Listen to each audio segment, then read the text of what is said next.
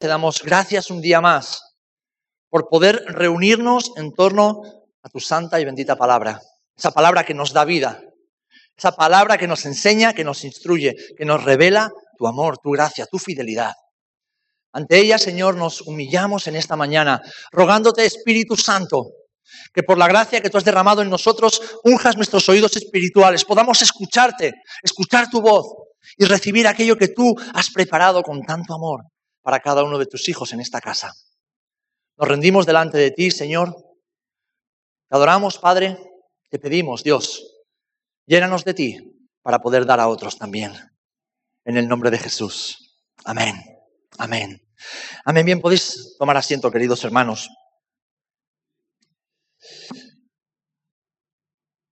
Cuando Jesús se acerca a una persona, es el mismo reino de los cielos el que se acerca.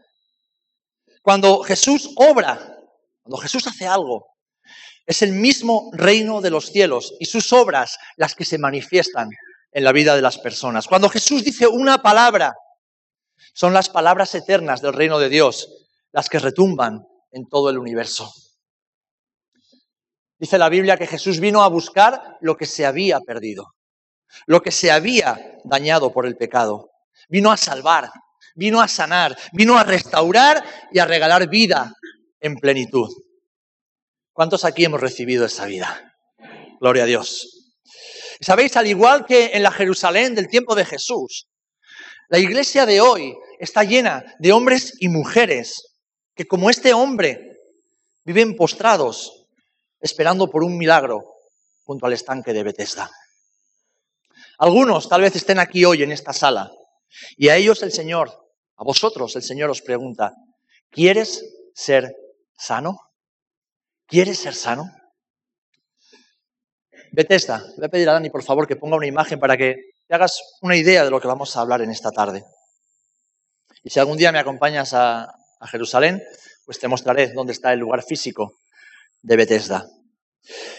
Bethesda es una palabra hebrea que viene derivado de dos palabras. Beit Hesda, casa de gracia, casa de misericordia. Y sabéis, era un estanque que estaba situado a las afueras de la Jerusalén de los tiempos del rey Ezequías, al, noroeste, al noreste.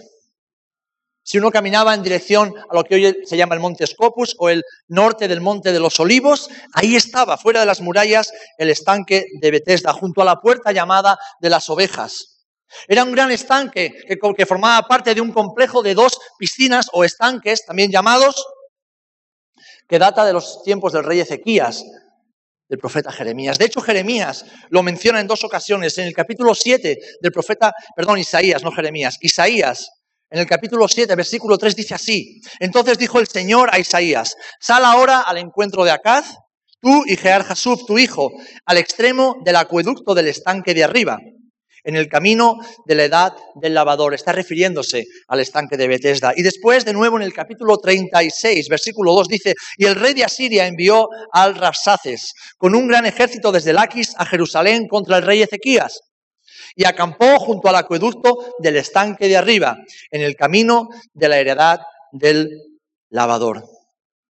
Este estanque también era llamado el estanque de las ovejas porque ya desde los tiempos de los reyes era un lugar destinado a lavar, purificar, preparar el ganado, preparar las ovejas que después iban a ser sacrificadas en el templo.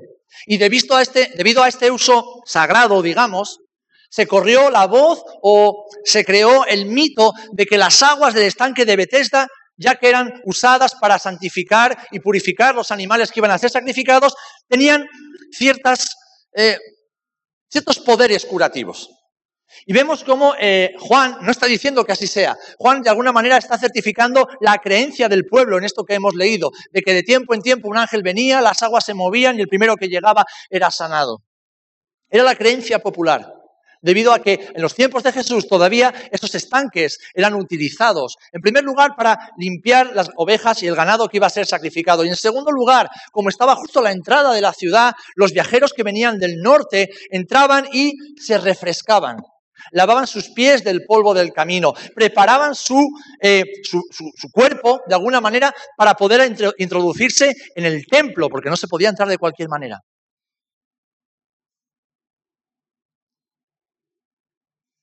Y me gustaría que te hagas una imagen de la situación y que puedas encontrar paralelismos entre esto que vamos a ver y tu vida, mi vida, la vida que vivimos en este mundo a nuestro alrededor. Dice el versículo 1 que hemos leído que había una fiesta de los judíos y es muy probable, puesto que Jesús acudía a las tres fiestas principales de los judíos, que se estaba refiriendo a la Pascua. Era la Pascua. Lo que significaba que la ciudad de Jerusalén estaba llena, estaba atestada de miles y miles de visitantes llegados de todo el imperio que venían a la ciudad santa a celebrar la Pascua. Así que me imagino que el ruido y el mal olor provocados por el hacinamiento de personas y animales haría que el ambiente fuera un poco desagradable, casi asfixiante. En el templo, miles de animales estaban siendo sacrificados en ese momento. En las calles, miles de personas sudorosas, ¿eh? malolientes y llenas de polvo del camino, atestaban todo, calles estrechas, por cierto, acompañados, acompañados de animales más apestosos todavía, llenándolo todo de excrementos y de mal olor. Y en el estanque, incontables personas lavando sus pies después de días de caminata, lavando sus animales, preparándolos para el sacrificio. Y miles de personas, o centenares de personas, mendigos, menesterosos, enfermos, lisiados, alrededor del estanque, en las escaleras del estanque, esperando por un milagro, esperando por ser los primeros en llegar al agua cuando este supuesto ángel descendía. Así que si os podéis hacer una imagen del caos reinante, Ahora pensad en Jesús, que venía de un largo viaje, se encuentra en la ciudad santa, en la cual él moriría dos años y medio después, crucificado, caminando por entre esas gentes, en medio del tumulto y acercándose al estanque. Tal vez porque venía por el norte y también él venía a descansar un poquito. También venía él a refrescarse, a lavarse los pies, porque también él entraba en el templo en la Pascua. Imaginaros a Jesús en medio del caos, al Cordero de Dios que sería inmolado tiempo después, deteniéndose ante una persona en el estanque de Bethesda. Y ahora imagínate que esa persona eres tú. Esa persona eres tú. Y déjame continuar antes de darle un poco de sentido a lo que os quiero decir en esta mañana. Dice el versículo 5 que en medio de esa multitud había un hombre acostado. Dice que Jesús, de alguna manera, leemos en el versículo 5, supo que llevaba así mucho tiempo.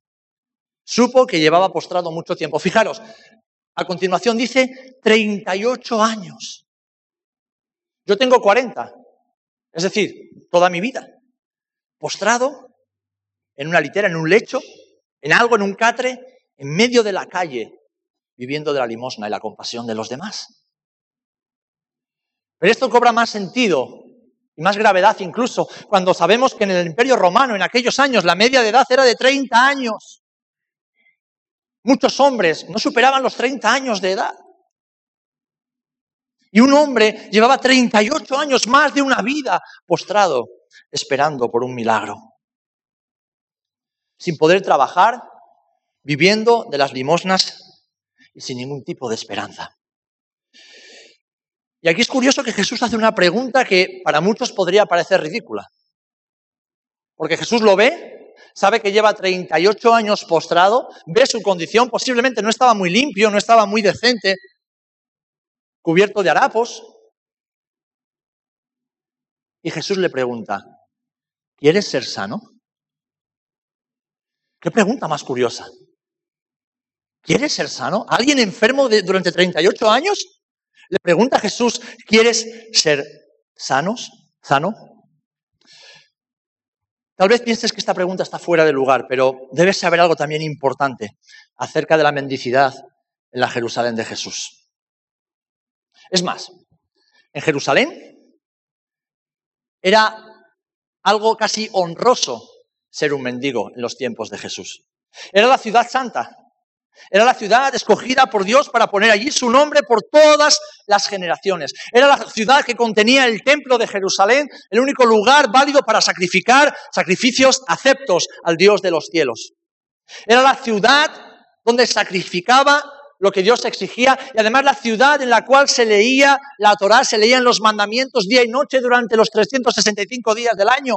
Y en esa ley que Dios le dio a Moisés para instruir al pueblo de Israel, exigía cuidar y atender a los pobres y a los menesterosos. Así que una ciudad santa que contenía el lugar santo y en la cual sus habitantes estaban obligados a limosnear, era un buen negocio para muchas personas.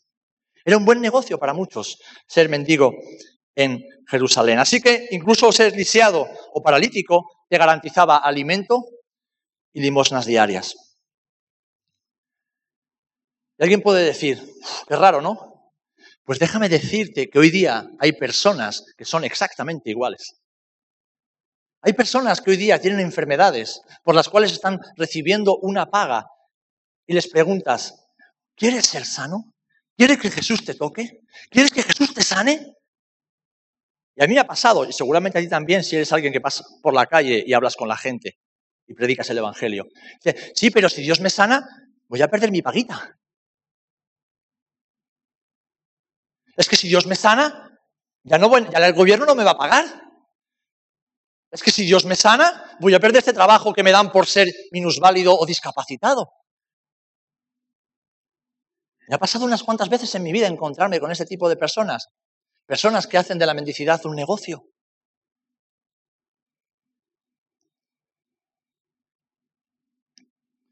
Estas personas, que también las hay aquí dentro, porque esa mendicidad no tiene por qué ser física.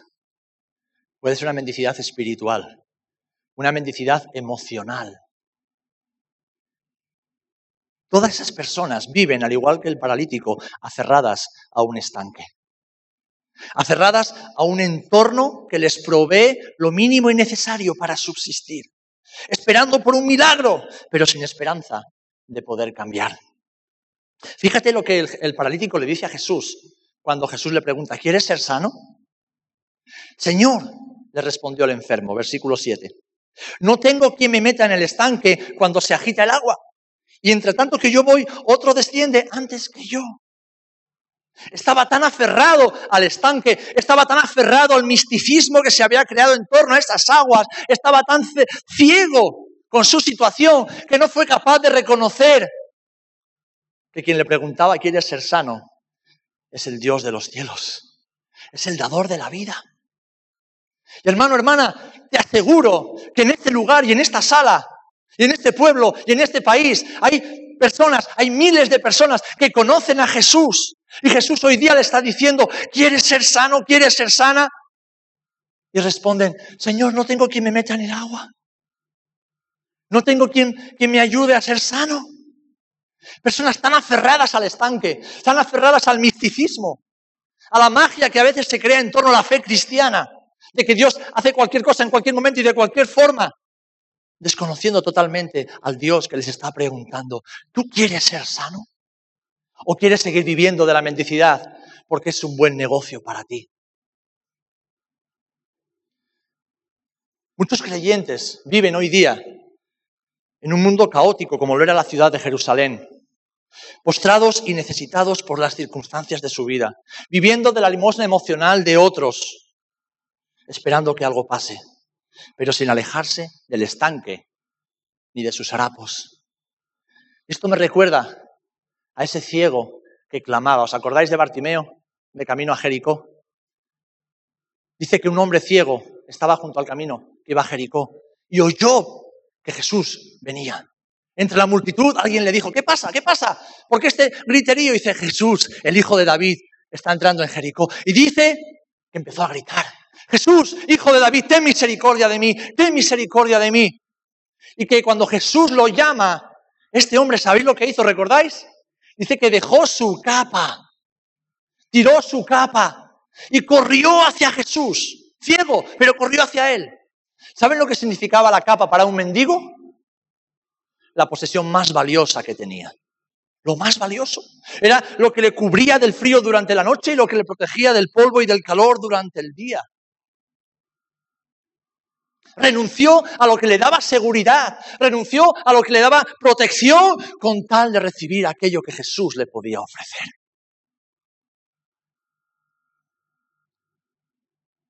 Y muchos creyentes, tristemente, habiendo conocido a Jesús, viven con su capa, su capa de miedos, su capa de orgullo, su capa de autosuficiencia, su capa de amargura, su capa de rechazo, su capa de dolor, su capa de resentimiento, su capa de falta de aceptación. A los cuales Jesús se acerca y le dice, ¿quieres ser sano?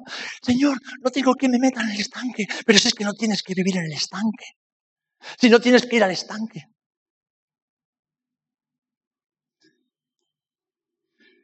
Tal vez muchos de estos creyentes, aquí presentes o en otros lugares, porque sabed que luego esto lo ven muchas personas a través de las redes sociales, por eso a ellas también me dirijo.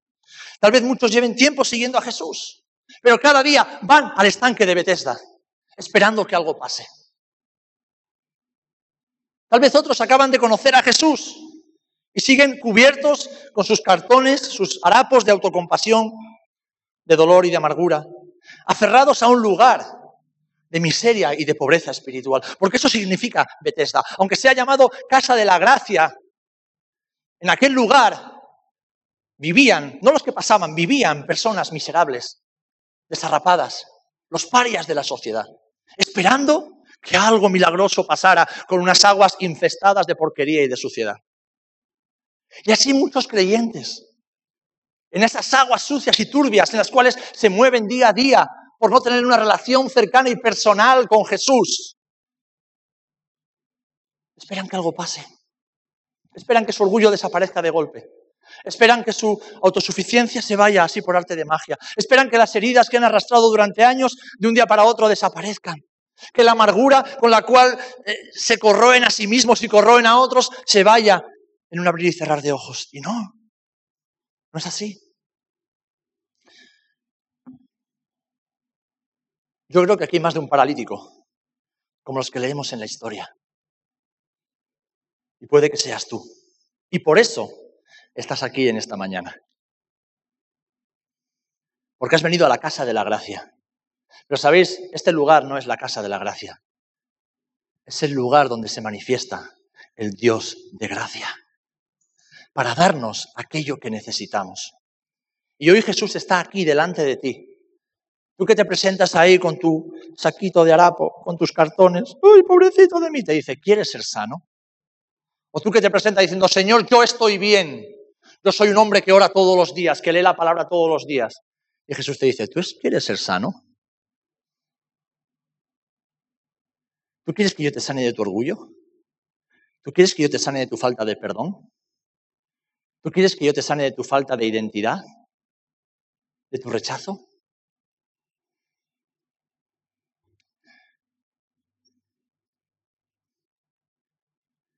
Y tú te preguntarás, ¿sano de qué? ¿Sano de qué? Yo estoy sano y fuerte. ¿No me ves? ¿Cómo entro por la iglesia? Estoy bien. ¿Qué tal, hermano, hermana? ¿Cómo estás? Bien, gracias a Dios. Cuando te dicen, ¿qué tal? Bendecido. En victoria. Como dirían los italianos, parole, parole, parole. Parole, parole, parole. Tu vida me habla de la sanidad que hay en tu alma. Tu relación conmigo como tu hermano, como tu pastor, me habla de la sanidad que hay en tu alma. Tu relación con la iglesia, con el cuerpo, me habla de la sanidad y de la fortaleza y la vitalidad que hay en tu alma. Cómo tú hablas, cómo tratas, cómo cuidas de tu familia, de tu esposa, de tus hijos, me habla de la sanidad que hay en tu alma. Cómo tú le dedicas tiempo a los perdidos de esta sociedad que tienen que ser alcanzados por el mensaje de Jesús. Me habla de la sanidad la fortaleza de tu alma. Así que sano de qué? Bueno, sabéis, vivimos en una sociedad que rompe todo lo que pasa por sus manos. Y cuando los creyentes, en vez de estar en las manos de Jesús, nos ponemos en las manos del mundo, viviendo bajo los patrones y pensamientos del mundo, terminamos rotos y quebrantados quebrados en mil pedazos. Hay muchos creyentes con el corazón roto, el alma quebrantada y el espíritu afligido. Hombres y mujeres que viven postrados en su interior debido a ofensas. Y no una ofensa de ayer o antes de ayer, no, ofensas de hace un mes, dos meses, tres meses, un año, diez años. Hombres y mujeres postrados debido a abusos físicos, emocionales, sexuales, espirituales, carencias emocionales o conflictos que en la vida los han dejado marcados. Hombres y mujeres que piensan que por estar en Bethesda algo va a pasar en sus vidas.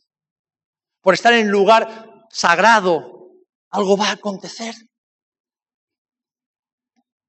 Hombres y mujeres descritos perfectamente por el salmista en el Salmo 69, versículo 20. Dice que el escarnio, las ofensas han quebrantado mi corazón y estoy acongojado, es decir, sin ánimo y sin fuerza. Busqué compasión y no la hubo, busqué consuelo y no lo hallé. ¿Saben por qué? Porque buscaron mal. Buscaron mal. Una persona ofendió y buscamos el consuelo y la restauración en una persona. Una persona dañó y buscamos la sanidad en la psicología, en la filosofía, buscamos la sanidad en los libros de automotivación, autoconocimiento. No, no. ¿Cómo no va a haber consuelo y sanidad en la casa de la gracia? ¿Cómo no va a haber consuelo y restauración allá donde el Espíritu del Señor se mueve?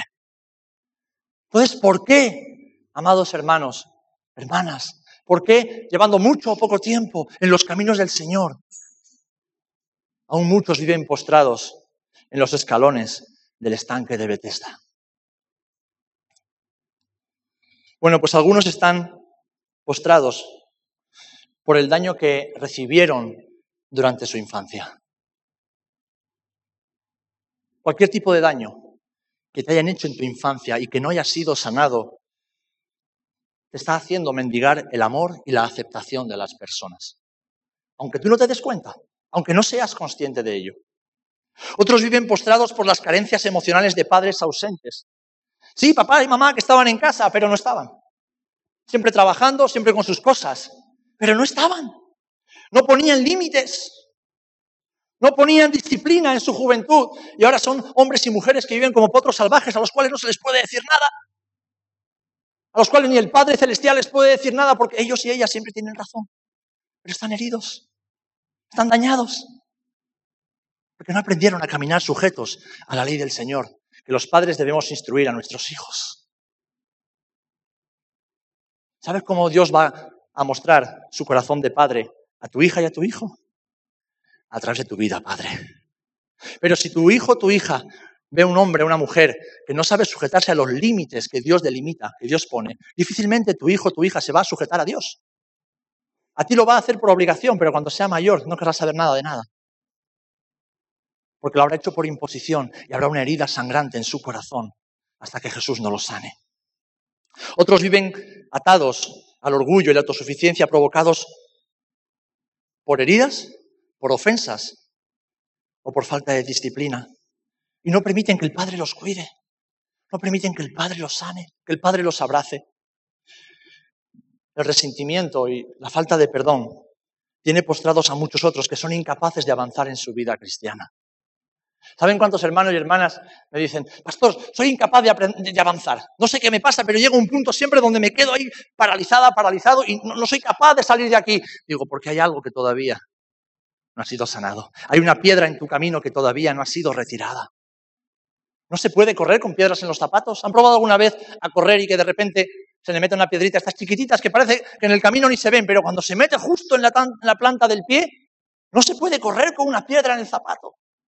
Pues la falta de perdón, el resentimiento hacia las personas o incluso hacia Dios son piedras que acumulamos en nuestro zapato y nos quedamos paralizados.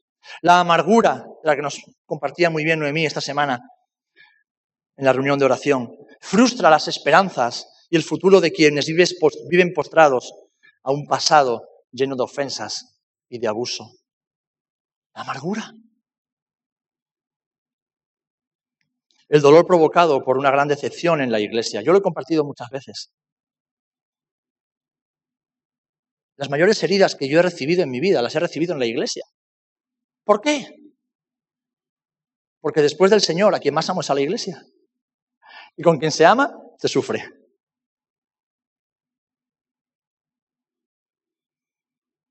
Pero nunca he permitido que esas heridas, esas decepciones, esas frustraciones detengan el propósito de Dios para mi vida.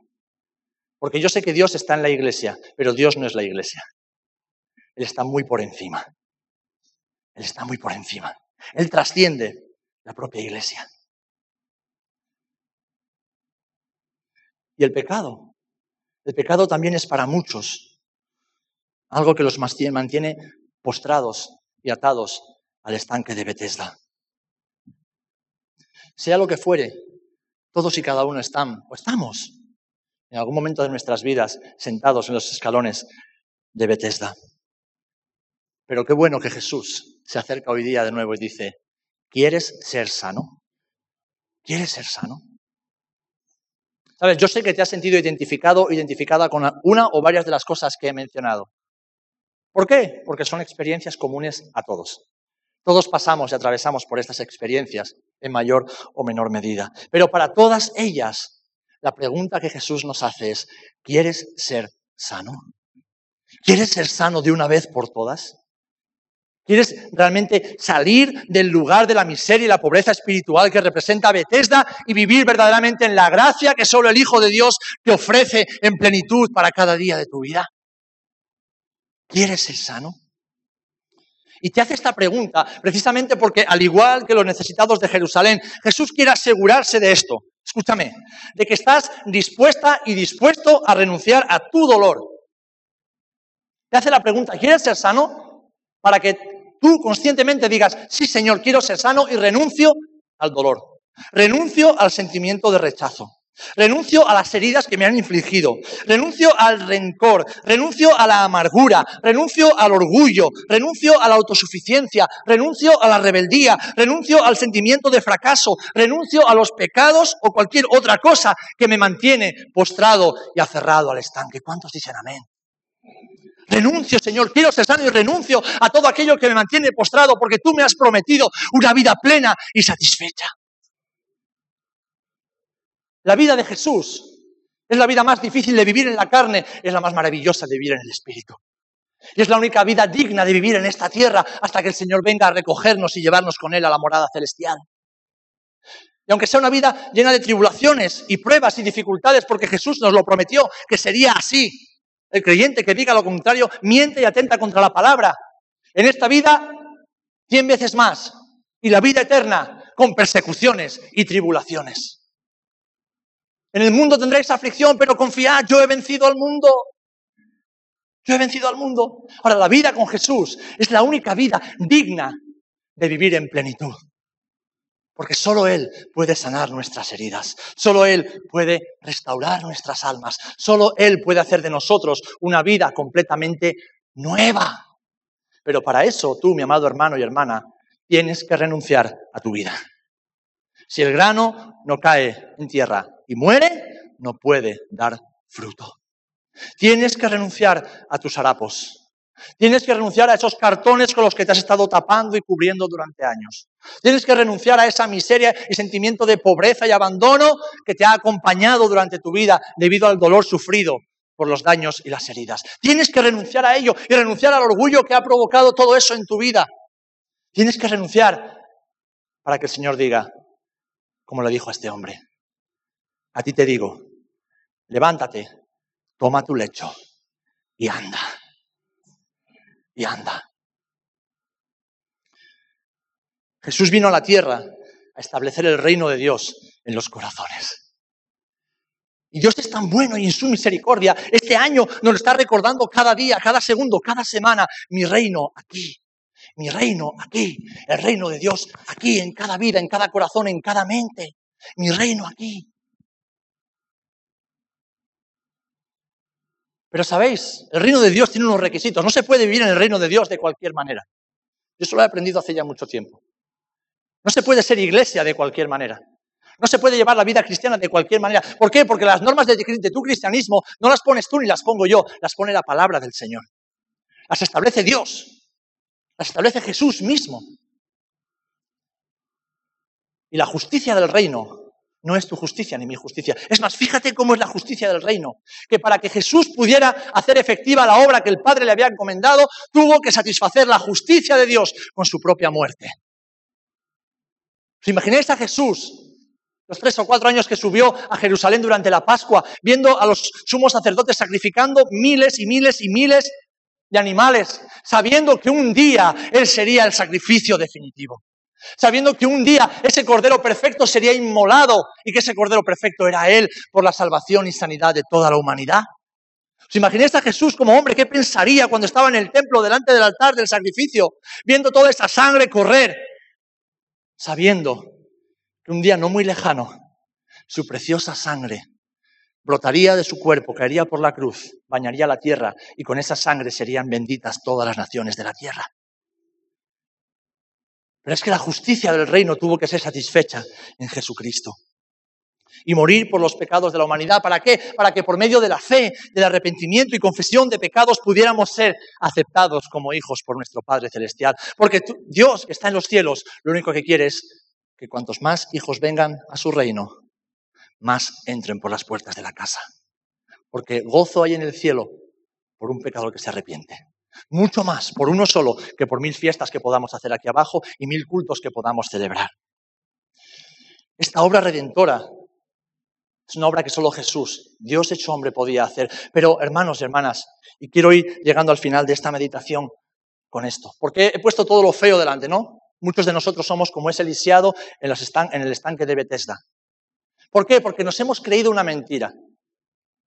La mentira de que podemos vivir la vida cristiana con un pie en el mundo y otro en la casa. Y eso lo único que hace es hacernos vivir postrados, mendigando espiritualmente, mendigando emocionalmente. Pero Jesús, con su obra redentora, vino a darnos una salvación. Escúchame bien, vino a darte una salvación integral. Jesús, con su obra redentora, vino a darte una salvación total y absoluta. Amén. Para que tu vida aquí en la tierra, hasta que el Señor venga a buscarte, aún a pesar de las dificultades, sea una vida plena. Una vida plena, plena de sanidad, plena de restauración, plena de gozo, plena de alegría, plena de fruto espiritual, plena de autoridad y de poder en el Espíritu Santo. Porque para eso también Jesús murió y resucitó al tercer día para mostrarnos que su muerte era una muerte validada por el Padre en los cielos, porque su resurrección venció al poder del pecado, del infierno y de la muerte, y como su palabra nos promete, también un día nosotros resucitaremos con Él. Pero ahora tú y yo que hemos nacido de nuevo, debemos vivir como esos hombres y mujeres que ya hemos sido resucitados, que ya hemos resucitado, quizás no corporalmente, porque este cuerpo se va desgastando, ¿eh? vamos quedándonos sin pelo, cada vez más canas, arrugas, la barriga crece, las caderas se ensanchan, ¿verdad, hermanas? A alguno le sale chepa, a otro le sale reuma, a otros artrosis. Cada uno lo lleva como puede, ¿verdad? Pero, pero, ya hemos nacido de nuevo. Ya hemos nacido de nuevo. Ya somos hombres y mujeres en los cuales el poder de la resurrección de Jesús está cambiando, transformando y haciendo algo completamente nuevo. Por lo tanto, debemos vivir como esos hombres y mujeres y no vivir nunca más postrados en las escaleras del estanque de Bethesda. Debemos vivir en la sanidad y la restauración. ¿Os acordáis lo que Jesús cita cuando llega a Nazaret, a su pueblo donde le conocían? Entra en la sinagoga en un día de reposo, en un Shabbat. Y cuando tocaba leer el rollo en ese día, Jesús va a la Torá, a la Torá y abre el rollo y dice, el Espíritu del Señor está sobre mí, por cuanto me ha ungido para dar buenas nuevas a los pobres. Me ha enviado a sanar a los quebrantados de corazón, a pregonar libertad a los cautivos y vista a los ciegos, a poner en libertad a los oprimidos, a predicar el año agradable del Señor. Isaías 61, versículos 1 y 2. Estos son los beneficios, además de la salvación del alma y perdón de pecados, todo esto son los beneficios que Jesús nos ofrece cada día a nosotros. Sanidad para las heridas, consuelo para el quebranto, libertad para la cautividad donde haya cautividad en nuestra mente o en nuestros pensamientos, gozo y alegría. Y si tú estás herido o quebrantado, doliente, o tal vez seas como ese fariseo que entra por la iglesia diciendo, Señor, gracias porque soy un hombre justo. Cada día oro la Biblia, doy mis ofrendas, leo la palabra, oro. Igual eres como ese fariseo, que llegas aquí pensando que todo está bien, cuando todos a tu alrededor vemos que no todo está tan bien. Para ti también, que tu dolencia es el orgullo y la religiosidad, también el Señor te dice, ¿quieres ser sano? ¿Quieres ser sana? No le contestes como el paralítico. No le contestes, Señor, no tengo quien me meta en el agua. Señor, renuncio a todo lo que me tiene postrado. Y sí, quiero ser sano. Entonces Jesús te dirá, muy bien, levántate y anda. Levántate, toma tu lecho y anda, porque Jesús tiene una nueva vida para ti. ¿Saben lo que simboliza el lecho? El lugar que tenía postrado al hombre. El lecho dominaba a ese hombre, porque ese hombre no se podía mover ni siquiera arrastrándose de ese lecho. ¿Saben por qué? Porque en el momento en que se moviese, alguien se lo quitaba y se quedaba sin un lugar donde dormir. O sea que el lecho dominaba al hombre. Pero en este momento Jesús, ¿qué le dice? Levántate, toma tu lecho y camina. Es decir, levántate, toma control ahora mismo de la situación en tu vida, porque yo te doy ese control. ¿Para qué? Para que camines en la nueva vida que yo te ofrezco. No dejes que ese lecho te domine nunca más. No dejes que ese lugar de postración condicione tu vida nunca más. No dejes que ese lugar de humillación arruine el propósito que Dios tiene para tu vida. Incluso si has fracasado mil y una veces en tu vida cristiana. Si lo has hecho, bienvenido al club, ya somos unos cuantos. Pero no dejes, no dejes, hermano, hermana, que ese lecho te mantenga aferrado al estanque. Levántate, toma tu lecho y anda. Cree en Jesús y confía porque solo Él puede sanar tu vida, solo Él puede restaurarla, solo Él puede hacer de ti una nueva persona. El Salmo 103 lo define de esta manera. Él es quien perdona tus iniquidades, el que sana todas tus dolencias, el que rescata tu vida del hoyo, el que te corona de favores y misericordias, el que sacia de bien tu boca de modo que te rejuvenezcas como el águila. El Señor es el que hace justicia y derecho a todos los que padecen violencia. Él, Él, Él y solamente Él, solamente Él, solamente Jesús, solamente Jesús, gloria sea su nombre. Créele y renuncia a los muros que has construido alrededor tuyo para protegerte. Y muéstrate vulnerable y frágil delante del Señor, porque frágil y vulnerable eres delante de Dios. Derriba esos muros, derriba esos muros. Derriba esa fortaleza, ese parapeto que has construido para que nunca nadie más te haga daño. No, Cree y confía y renuncia a todo eso que crees que te protege y lo único que hace es alejarte de Dios y alejarte de los demás. Cree en Él y deja de confiar en ti misma, en ti mismo, en tu forma de pensar y de vivir y confía solamente en Dios y en su palabra.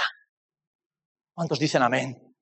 Hermano, hermana, confía en Dios y en su palabra, aunque te duela, aunque te moleste, aunque te extrañe, aunque no la entiendas, la palabra del Señor es la única verdad total y absoluta. Y solo viviendo según su palabra podemos vivir la vida que Jesús ganó por nosotros en la cruz. Deja de confiar en ti mismo, deja de confiar en tu vida cristiana y en tu religiosidad. Confía en Jesús y deja que Él te sane. Créele y deja de buscar soluciones mágicas como hacían los habitantes de Jerusalén. Deja de buscar atajos para que tal vez si, hago esto, si hago aquello, o si hablo, o hablo con este, hablo con aquel, o tal vez si... No, deja de buscar atajos.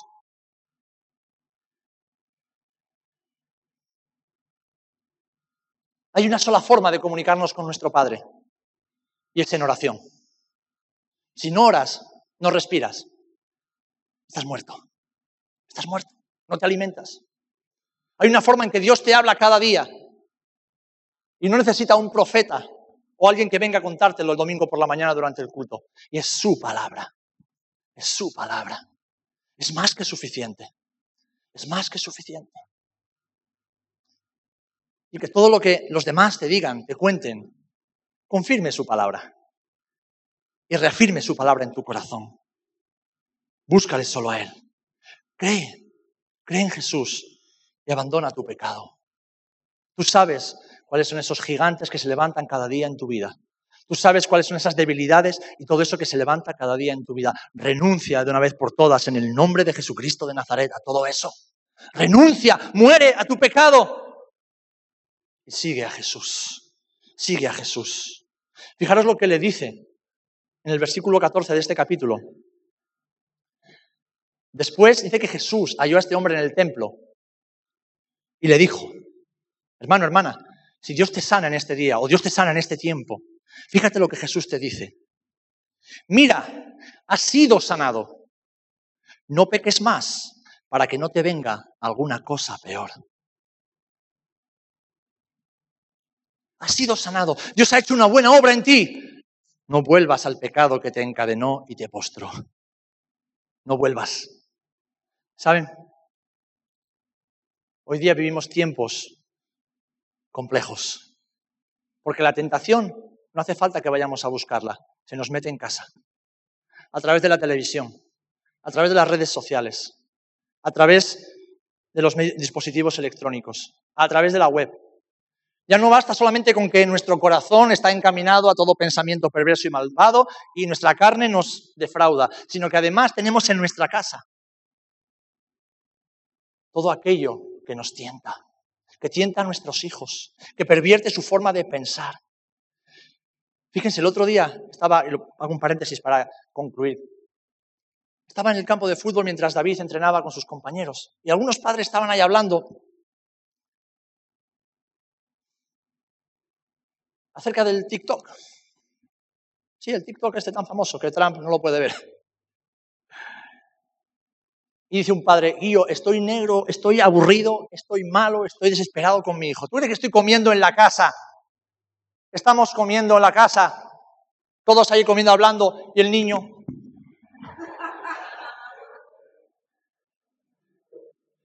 ¿Tú crees que salimos de la puerta del colegio? Se encuentra con los amigos, están hablando los amigos, están como tres tontainas.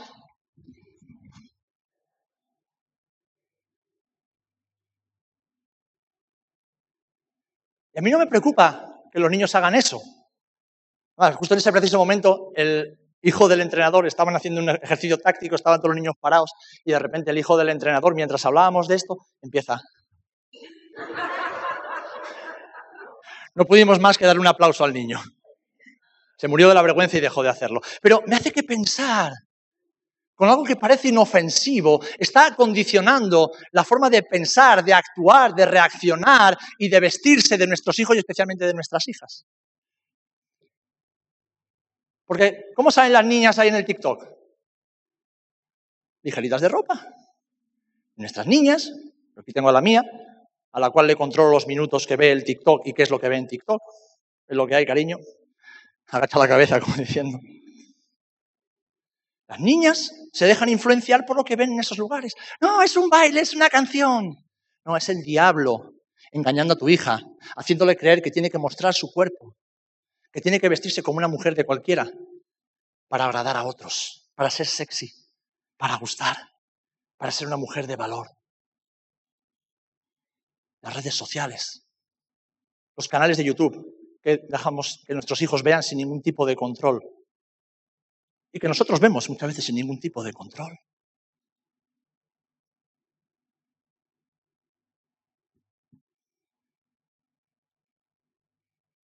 Vivimos en un mundo difícil para luchar contra el pecado porque lo tenemos ya no solamente en nuestra carne, sino por todas partes, metido en nuestros hogares, en nuestras casas. Estamos dejando que nuestros hijos y nuestras hijas se contaminen con toda esa basura, sin ningún tipo de control. Encima lo vemos gracioso. Mira a la niña cómo baila. Mira al niño cómo hace. Pues mi hija se ha llevado alguna colleja cuando se le escapaban las manos. Porque no quiero que deje de bailar, pero sí quiero que entienda lo que a Dios le agrada y lo que a Dios no le agrada. Abandona ese pecado y esa mentalidad mundana que te hace trivializar y que te hace abandonar el decoro. Hermanos, no podemos venir a vivir esta vida como creyentes vestidos de cualquier manera. Jóvenes, si no sois toreros, no andéis con el traje de luces por la calle. Ya sabéis por dónde voy. Hermanas, a ninguno nos interesa ver su escote o su tripita o su cintura bien apretada. No, no, no, no, no. Somos hijos e hijas del rey. Nos comportamos y nos vestimos como los hijos y las hijas del rey. con decoro y con espiritualidad. En todo tiempo, no solamente para venir al culto donde nos ven todos, sino también cuando salimos a la calle. Porque es el mensaje que le estamos dando a este mundo de que no somos de este mundo.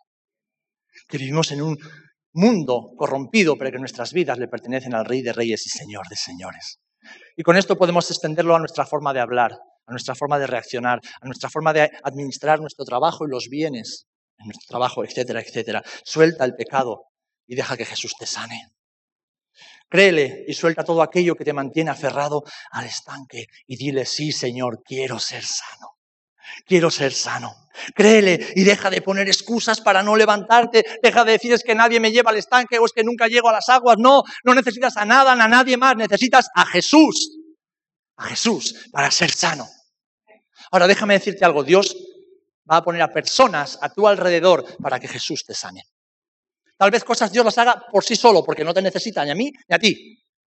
Pero Dios, que trabaja de una forma muy determinada, usa a su cuerpo para sanar a los miembros de su cuerpo. El otro día hablaba con, Benji, ¿no? Esos abrazos que llegan en un momento determinado, incluso con Juan. Un momento donde uno está roto por dentro y no tiene ni fuerzas para, para expresarlo. Y de repente llega alguien que tal vez ni siquiera te conoce y te abraza. Y en ese momento tú sabes, en lo más profundo de tu alma, que es Jesús mismo quien te está abrazando, que es Jesús mismo quien te está sanando, que es Jesús mismo quien te está diciendo, no pasa nada, todo va a ir bien. Dios puede usar y quiere usar a otros para sanar tu vida. Pero es que Dios quiere usar tu vida para sanar a otros. Pero para ello tú tienes que estar sano, tú tienes que estar fuerte. Tú tienes que ser el corazón, los ojos, las manos y los pies de Jesús. Hermanos, concluyo, este hombre creyó a Dios y su vida cambió para siempre. Hoy Jesús nos ofrece una nueva vida, una vida plena, para que seamos testigos fieles de su fidelidad y de su amor.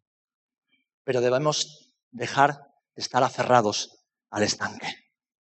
Debemos de soltar el estanque. Debemos de salir del estanque. Debemos de desestancarnos del estanque. Debemos deshacernos de los harapos y de los cartones y todo eso que hemos puesto en nuestra vida para que nadie nos diga nada, para que nadie nos toque, para que nadie nos dañe, para que nadie nos ofenda. No, desnúdate delante de Jesús y dile, sí, Señor, yo quiero ser sano. Y yo te prometo, yo te prometo que si tú haces eso, Jesús te sanará. Jesús te sanará. Jesús te sanará. Amén. Padre, en el nombre de Jesús, te damos gracias por tu palabra que es sanidad y vida a nuestras almas. Te damos gracias por tu misericordia infinita. Gracias porque ya no debemos acudir a la casa de la gracia, sino que somos un templo donde la gracia del Dios viviente mora y habita por la eternidad. Te damos gracias por tus palabras de amor y de ternura con las que nos acercas a ti y nos preguntas, ¿quieres ser sano? Nuestra respuesta ha de ser sí, siempre sí. Señor, sáname. Señor, sáname. Señor, sáname. Señor, sáname. Quiero ser sano para vivir en plenitud y quiero ser sano para ser instrumento de sanidad para otros. Quiero ser sano por la mano poderosa y maravillosa de Cristo.